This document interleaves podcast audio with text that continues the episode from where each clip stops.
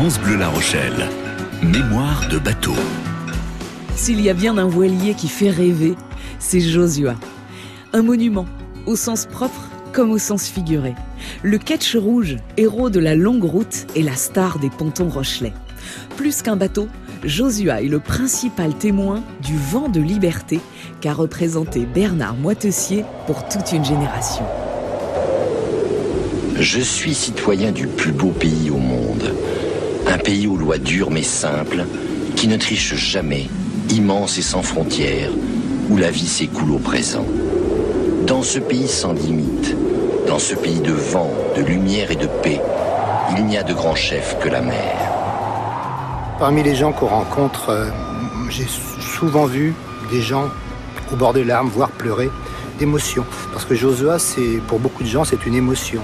L'émotion des livres qu'ils ont lus quand ils étaient plus jeunes, le rêve que ça a pu enclencher, euh, et tout ce qui a pu être fait pour partir, partir, le voyage. Parce que c'est pas seulement la mer, le bateau, c'est aussi le voyage, c'est la, liberté, l'aventure. C'est tout un souffle qui s'est propagé euh, euh, dans les années 70. Et dans les années 70, ben, ça fait maintenant des gens qui ont un petit peu de bouteille, mais qui se souviennent et qui transmettent cette émotion à leurs enfants, leurs petits-enfants. Bienvenue à bord de Josua. Les témoins d'hier et d'aujourd'hui vont nous raconter sa formidable histoire. Mémoire de bateau, embarquement immédiat. Mais qui est vraiment Josua pour nous éclairer, rendez-vous avec les amis du musée maritime à La Rochelle et un passionné de ce voilier, Thierry d'Alberto. Il vient de sortir un ouvrage consacré à l'histoire de Josua. C'est d'abord c'est un bateau tour du mondiste. C'est pas un modèle courant. Ensuite, c'est un bateau qui est fait pour être euh, mené par un seul homme. C'est un bateau où il y a de la place, où il y a de la hauteur sous barreau, alors que Bernard n'était pas très grand. Mais c'est euh, un catch, donc euh, un grand mât devant, un plus petit mât derrière, et même ici, pas mal derrière, puisque vous regardez, la baume dépasse énormément. Et je peux vous dire que la première fois que j'ai vu Bernard en train de prendre un riz euh, dans l'Artimon avec un bon coup de vent en Méditerranée, c'était c'était un singe. On savait pas comment il tenait, on savait pas comment, etc. Il faisait ça de façon absolument naturelle. Donc c'est vraiment un bateau particulier. C'est pas le bateau de tout le monde. ne correspondrait pas à tout le monde. C'est un bateau qui a des formidables euh, qualités euh, de flottaison, de ligne, de route. Il a un défaut, il remonte pas bien au vent. C'est un bateau suffisamment grand pour tenir à peu près n'importe quel temps. Il l'a prouvé. Euh, un bateau un peu plus petit commencera à bouchonner, commencera à pas avoir de.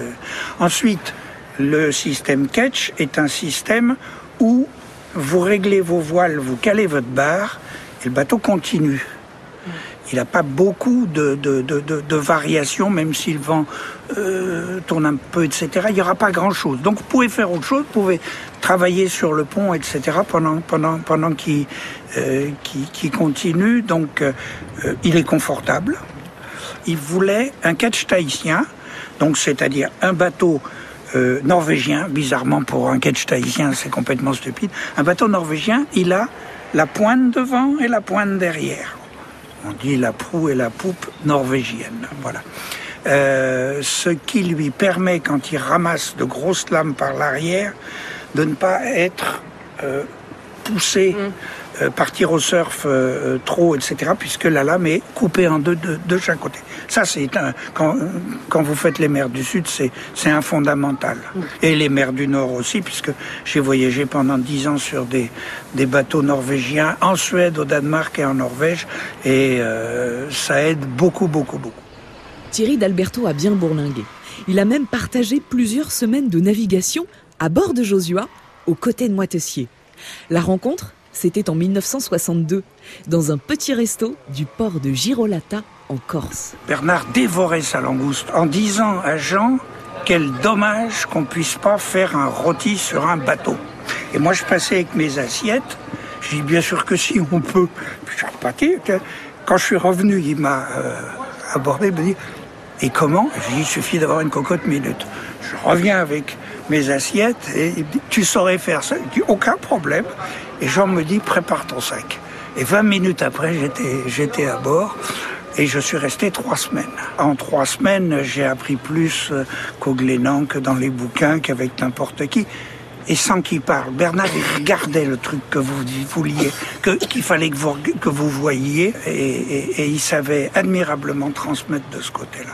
Vous aviez conscience à cette époque-là que c'était un bateau qui allait devenir un bateau de légende et que vous étiez avec un, avec un marin euh, Alors, qui lui aussi allait devenir un marin de légende? Non, il avait déjà sorti depuis un an Le Vagabond des mers du Sud, que j'avais pas lu. C'est vrai que c'est comme ça qu'il a payé Josua d'ailleurs? Non, Josué, c'est 7000 euros. Ah non, non, c'est en plaçant du polish.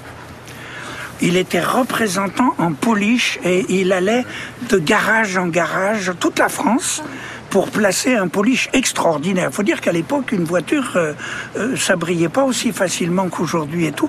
Et donc, c'est avec le polish. Euh, et Josué était euh, pas fini. Il y avait encore beaucoup, beaucoup de choses qui n'étaient pas. Mais c'était déjà un bateau qui, avait euh, des qualités. Vous savez, quand vous avez vu le sillage de Josué bien installé avec l'eau qui rentre déjà sur la moitié du pont, vous savez que c'est un bon bateau. C'est un bateau qui a une âme et ça, vous le sentez ou vous le sentez pas. Si vous l'avez senti une fois, vous le sentirez toute votre vie. C'est un bateau quand on est dans un coup de vent, euh, avec euh, ses drisses, ses haubans, etc. C'est un orchestre. Et c'est un orchestre avec une sacrée caisse de résonance. On ne penserait pas que l'acier joue les violoncelles, par exemple. C'est ça aussi. Il y a, il y a de l'orgue, il y a des violoncelles, il y a...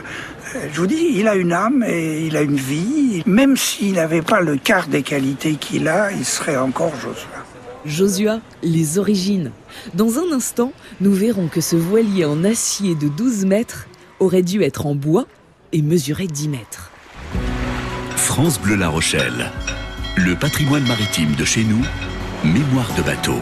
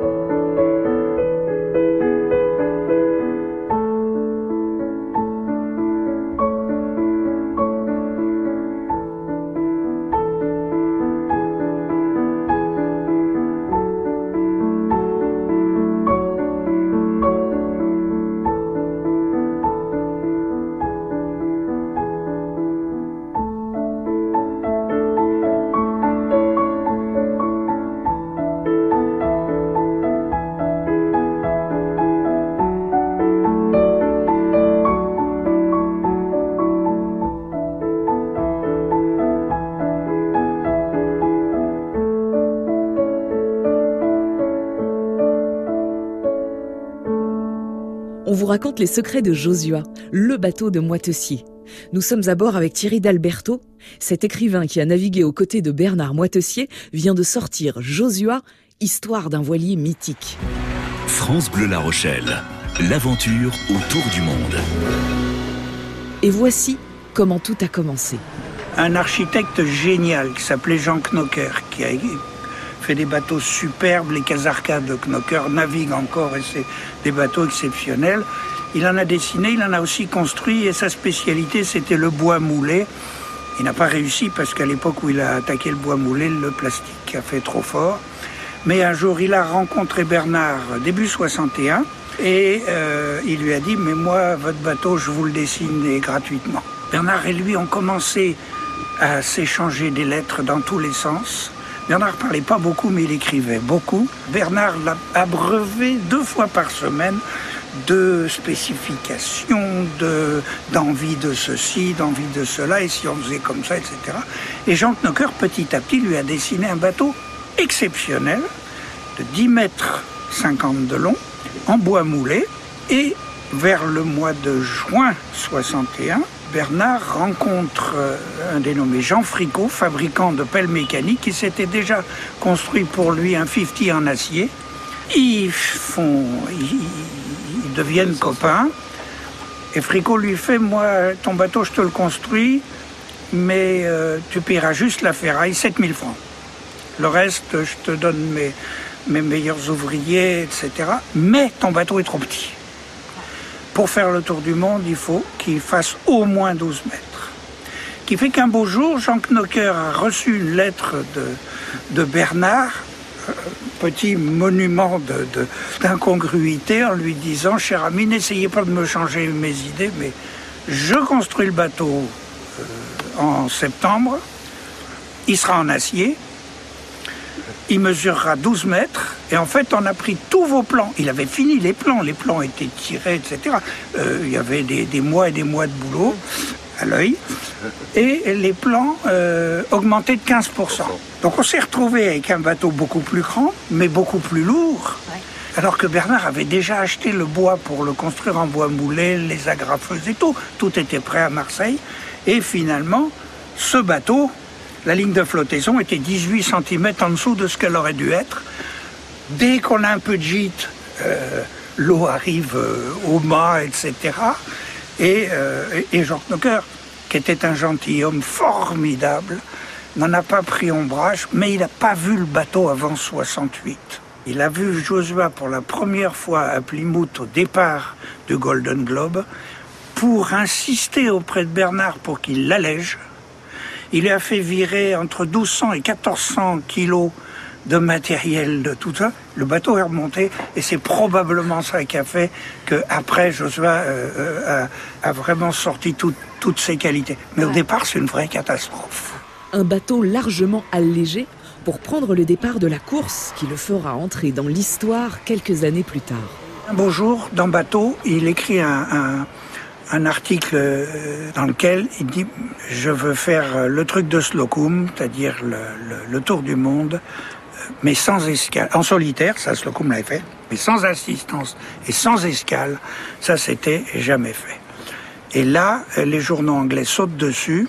Il y a Bill King, qui était un, ancien patron de sous-marins anglais, qui avait une auréole grande comme ça, c'était un héros qui s'inscrit le premier, ce qui fait que Josué avait le numéro 2. Et, euh, en 68, tout le monde s'en va. Jean Knocker vient à Plymouth pour lui dire tout ce qu'il fallait qu'il retire. Et ça a marché.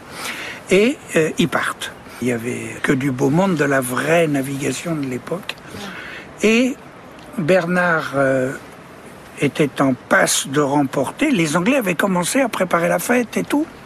Et puis finalement... Finalement, Moitessier aurait pu inscrire son nom à celui des marins pionniers et gagner ce premier tour du monde à la Slocum. Mais la décision qu'il prend seul à bord de Josua ce jour de printemps 1969 le fait entrer dans la légende. Après avoir franchi le Cap Horn, il aurait dû faire route au nord pour rejoindre l'Angleterre et couper la ligne d'arrivée. Mais non, il choisit de continuer tout droit vers l'est et d'entamer un second tour du monde, un acte insensé, mais les terriens vont-ils comprendre?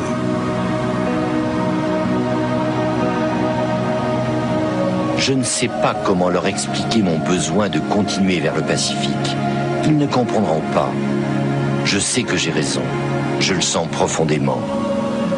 Je sais exactement où je vais, même si je ne le sais pas. Comment pourrait-il piger ça? Pourtant, c'est tout simple. Mais ça ne s'explique pas avec des mots. Ce serait totalement inutile d'essayer. Comment leur dire que les bruits de l'eau et les bruits du silence et les bulles d'écume sur la mer, c'est comme les bruits de la pierre et du vent. Ça m'a aidé à chercher ma route. Comment leur dire toutes ces choses qui n'ont pas de nom? Leur dire qu'elles me conduisent vers la vraie terre. Le leur dire sans qu'ils aient peur, sans qu'ils me croient devenu fou. Et c'est avec stupéfaction qu'en Europe, on apprend la décision de Bernard Moitessier. Alors qu'il est en tête de la course autour du monde, il renonce aux honneurs, à la gloire, à l'argent. Il refuse de retrouver l'Occident et sa civilisation. Mon monde à moi, ça n'est pas la société moderne. Ça n'est pas cette société de consommation. Ça, je ne marche pas. Je ne marcherai jamais pour ce truc-là. Voilà qui a marqué des générations de marins. Ce goût de liberté, ce refus de la société de consommation, cette longue route et ces 450 pages qui nous font embarquer avec lui. France Bleu La Rochelle, l'aventure autour du monde. C'est toujours aujourd'hui ce qui frappe les amis du musée maritime qui prennent soin de Josua et accueillent le public pour des sorties en mer. Comme Joël. C'est vraiment génial. Bon, là, il y a beaucoup de personnes qui passent en général quand on est au musée. À chaque fois, il y a des gens même euh, qui viennent de loin. Et en mer, il y a beaucoup de gens aussi qui viennent nous voir, euh, qui, font quelques milles avec nous. euh, ah, c'est le vrai Ah oui, il est encore là Comment ça se fait? Et dans tous les ports, vous avez quelqu'un qui a lu soit la longue route, euh, il y a encore des vieilles personnes qui ont connu Moitessier qui viennent. Ah bah je le connais, j'étais avec Moitessier à Tahiti et tout ça. Franchement c'est génial parce qu'on a toujours une ambiance. euh, même les ports, euh, en général les capitaineries nous viennent nous voir. euh, ah est-ce que je peux monter? Bah bien sûr, c'est profitez-en. euh. Pierre, chef de bord Alors, très fier de l'être. Ouais, j'imagine. Ça vous fait quelque chose quand vous naviguez à chaque fois sur le bateau? Ah bah oui, forcément, parce que euh, si je fais des bateaux aujourd'hui, je- c'est- c'est à cause de Moitessier, entre autres. J'ai d'autres raisons aussi, mais, mais c'est beaucoup à cause de ça. D'ailleurs, parmi les gens qu'on rencontre, euh, j'ai souvent vu des gens au bord des larmes, voire pleurer, d'émotion. Parce que Josua, pour beaucoup de gens, c'est une émotion. L'émotion des livres qu'ils ont lus quand ils étaient plus jeunes, le rêve que ça a pu enclencher, euh, et toutes les, tout ce qui a pu être fait pour partir, partir, le voyage. Parce que c'est pas seulement la mer, le bateau, c'est aussi le voyage, c'est la liberté, l'aventure. C'est tout un souffle qui a eu, qui s'est, propagé euh, euh, dans les années 70. Et dans les années 70, ben, ça fait maintenant des gens qui ont un petit peu de bouteille, mais qui se souviennent et qui transmettent cette émotion à leurs enfants, leurs petits-enfants. Émerveillement que de monter à bord d'un bateau si longtemps imaginé au fil des lectures. Descendons maintenant voir l'intérieur de Josua. Et mettons en perspective le confort apparent. Là au niveau de, de l'escalier, c'était fermé complètement. C'était- Ouais. Ça faisait un sas arrière avec un atelier qu'il avait fait derrière. hein. Là maintenant il y a des bannettes, on peut dormir, mais avant c'était c'était l'atelier fer bois. Euh, là tout ce qui est tableau électrique, là vous en aviez pas. hein. Lui c'était rien que du pétrole ou des bougies ou tout ça. Il Ouais. n'avait pas de pas du tout d'électricité. hein. Si je crois qu'il avait juste un petit moteur. En devant, c'est c'est pareil, c'était cloisonné, donc c'était c'était toute la partie euh, cordage, amarre et puis euh, Rangement, puis sorte, quoi, hein, tout ça, ouais, ouais. c'est tout. Et donc il avait donc euh, les, les capots qui étaient ouverts par au-dessus. Hein, il, passait, il était obligé de passer par au-dessus à chaque fois pour aller d'un endroit à un autre. Donc là, vous avez une, la barre extérieure qui est prise avec une drosse hein, qui renvoie derrière à une barre franche. Oui. Je sais pas si vous l'avez peut-être pas vu ça. Oui, non, c'est vrai. ouais. C'est un système assez euh, qui a Ah, été, qui a été repris, voilà, c'est particulier. Bah, ça permet de, de voir déjà toute, toute la partie euh, barre et tout ça. Donc Oui. s'il y a un problème, c'est facilement réparable. Hein. Contrairement à maintenant, il faut aller carrément en soude pour réparer les, les gouvernails. Il avait une double barre intérieure comme ça, une petite barre aussi à l'intérieur. Et euh, donc euh, là, il avait deux chaînes avec une planche et il avait fait une, euh, une fameuse bulle avec sa lessiveuse découpée avec du plexi. C'était voilà, c'était une bassine à confiture. bah, bah, bah, c'est la confiture. Donc il a découpé pour faire l'ancêtre de la bulle, enfin. Et à travers cette bulle, eh ben, il pouvait naviguer par gros temps, euh, mais très spartiate, quoi. Vous voyez, de chaîne, planche. C'était les gens en tailleur, et puis voilà. quoi. Là, sous les bannettes, vous avez deux, il y en a deux tanks de 350 litres. Hein. Bon, bah là, il y en a qui est réservé au gasoil maintenant pour le moteur. Et avant, c'était rien que pour la flotte, la croisière de flotte. hein. Et alors, sous vous, là, sous vos pieds, il y a ce qu'on appelle des gueuses. C'est ce qui prenait, ce qui faisait à peu près, il y a 2 tonnes 5 de gueuses. C'est des, des lingots en plomb qui sont dans, dans cinq compartiments. Euh, ça forme le lest. Et si jamais il y avait un problème de quoi que ce soit, euh, eh ben, ils pouvaient retirer le lest et puis, euh, puis Ouais. tiens, ils montés. T'as- Et ce que vous avez pas vu là, bon, il y a le trou d'aération là, vous l'avez pas vu sur le pont, mais c'est fait par, avec une chambre à air. Mais lui, c'était un quart de pneu hein, qu'il avait euh, pour orienter l'air. Voilà. Mais alors direct. attendez, plus on discute, moi plus je me rends compte qu'en fait c'est un bateau de bricolage. Ah voilà, c'est un Tom Giver. C'est Oh, euh, c'est pas du bricolage. c'est rien que de la. Mais non, c'est des trucs pratiques quoi, mais simples. C'est là où le talent, le talent rejoint le génie. C'est Tout ce qui a été fait, ça a été fait parce que ça a été vécu, ça a été pensé, ça a été revécu, ça a été repensé, et petit à petit, c'est ça qu'il faut là où c'est. Josua continue et continuera de faire rêver. La longue route n'est pas finie. J'avais un tel besoin de retrouver le souffle de la haute mer. Il n'y avait que Josua et moi au monde. Le reste n'existait pas, n'avait jamais existé. On ne demande pas à une mouette apprivoisée pourquoi elle éprouve le besoin de disparaître de temps en temps vers la pleine mer. Elle y va, c'est tout. Et c'est aussi simple qu'un rayon de soleil, aussi normal que le bleu du ciel. Voilà qui donne envie de relire Moitessier, non? Pour monter à bord de ce voilier de légende, rendez-vous avec les amis du musée maritime de La Rochelle pour une sortie en mer.